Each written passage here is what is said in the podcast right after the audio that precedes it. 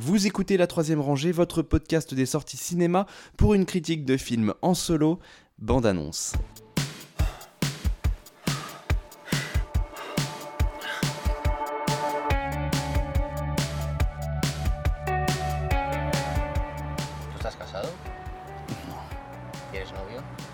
Tampoco. ¿Has tenido alguna relación larga? Sí, 20 años. Joder.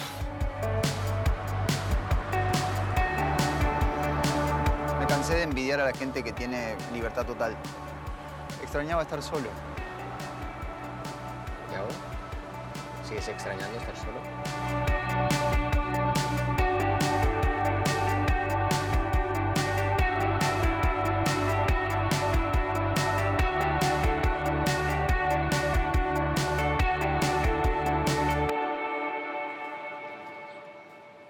Fin de siècle est un film argentin réalisé par Lucio Castro. Lucio Castro, je ne sais pas. Lucio Castro. Sûrement. J'ai fait allemand après, hein, je sais pas. Moi aussi, je pense pas sûr. Ça marche pour Euh, du coup, ouais, c'est un drame euh, argentin euh, avec comme acteurs Juan Barbarini, Ramon Pujol, Pujol, je sais pas, et Mia Mestro. Et euh, François va nous en parler. Ah oui, oui, je, je regardais. Ah oui, Mia Maestro, je me disais bien que je la reconnaissais. euh, Elle était dans Alias, euh, qui était une de mes séries préférées Ah ouais. quand j'étais jeune.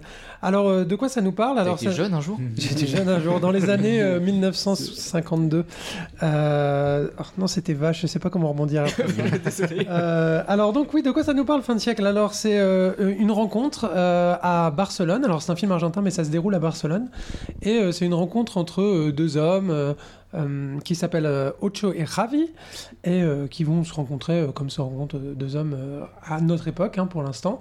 Et voilà, une rencontre amoureuse hein, bien sûr.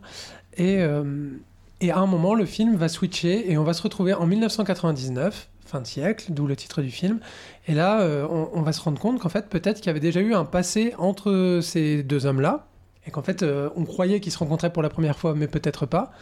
Et euh, voilà, du coup, le, film est un film euh, romantique qui s'inspire un petit peu. Alors, il y a un côté un petit peu Richard Linklater, la trilogie Before Sunrise, Before Sunset, parce que ça se passe dans la ville de Barcelone, et la ville de Barcelone est vraiment un personnage dans le film. Et d'ailleurs, la photographie est très jolie. Moi, je connais pas du tout Barcelone, mais je trouve que on voit bien la ville, on voit bien des settings, des, endroits, et c'est assez sympa de ce point de vue-là. Euh, ensuite, il y a un petit côté euh, les films de Hong Sang-soo avec euh, des histoires d'amour comme ça qui se font, qui se défont et qui parfois on, on, ne sait pas si elles sont dans la réalité ou, dans de l'ordre du fantasme. Donc il y a ça. Et ça m'a aussi fait penser à un autre film à copie conforme de Kiarostami avec Juliette Binoche où en fait on a un couple comme ça qui, qui se séduit puis en fait on se rend compte qu'ils sont peut-être en couple depuis longtemps. Donc il y a un petit un peu, un peu la même mécanique. Donc euh, c'est un film qui est assez intéressant parce que ça va. Bon alors au début j'avais un petit peu peur que ce soit le côté euh, tarte à la crème de euh, la solitude dans les grandes villes, etc. Et au final le film parle pas tellement de ça. Elle parle de justement. ce qui est intéressant, donc c'est un couple homosexuel, et ce qui est intéressant, c'est y a un ancrage dans la vie, c'est-à-dire qu'il y en a un qui euh, sort d'une relation longue et l'autre qui euh, a une petite fille. euh, donc là, il y en a un vit à New York et l'autre à Berlin, et l'autre a une petite fille.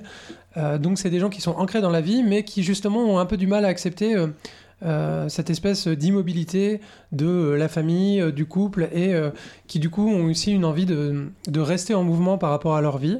Donc ça, j'ai trouvé que c'était vraiment singulier dans le film et intéressant au-delà des influences que j'ai convoquées avant. Et euh, si vous avez aimé euh, voilà, les films donc, que je vous ai cités, donc Linklater, euh, Hong Sang-soo et euh, Le Kiarostami, bah écoutez, je pense que ça vous plaira. Ça fait aussi ça me penser... fait penser un peu de la manière dont on parle à Happy Together de Wong Kar Wai, je sais pas. Eh ben, je n'ai pas vu Happy Together, mais Bon, c'est cas, possible. voilà, Il y, a, il y a aussi, ça ressemble un petit peu au style de Andrew Hay, le mec qui avait fait Looking, la série sur HBO. Et, euh, et voilà, donc c'est plutôt euh, un chouette film si vous aimez le genre, et, euh, ou si vous aimez Barcelone, ou si vous êtes curieux. Il y a un jeu sur la narration qui est assez stimulant et intéressant, on ne s'ennuie pas. Du coup, il est, la narration est non linéaire, c'est ça Oui, la narration est complètement non linéaire, et en fait, c'est on ne sait des fois, on ne sait pas à quelle époque on est. C'est-à-dire, on a du mal un petit peu à raccrocher les, les wagons. On se dit, tiens, qu'est-ce qui s'est passé et tout. Et des fois, on ne sait pas si c'est la réalité, en fait. Parce qu'il y a des Ok, informations qui se contredisent dans le film. Et euh, donc, c'est assez, euh, assez intéressant, c'est assez euh, foisonnant. Et euh, pour autant, c'est pas trop. euh, on part pas dans un délire méta ou. C'est pas un film à clé, quoi. Il n'y a pas, y a pas une, une solution. euh, c'est. euh, ça, ça se veut refléter euh, les sentiments, surtout du personnage principal qui est Ocho. euh, c'est un peu ses sentiments euh, euh, face, à, face à la vie. D'accord.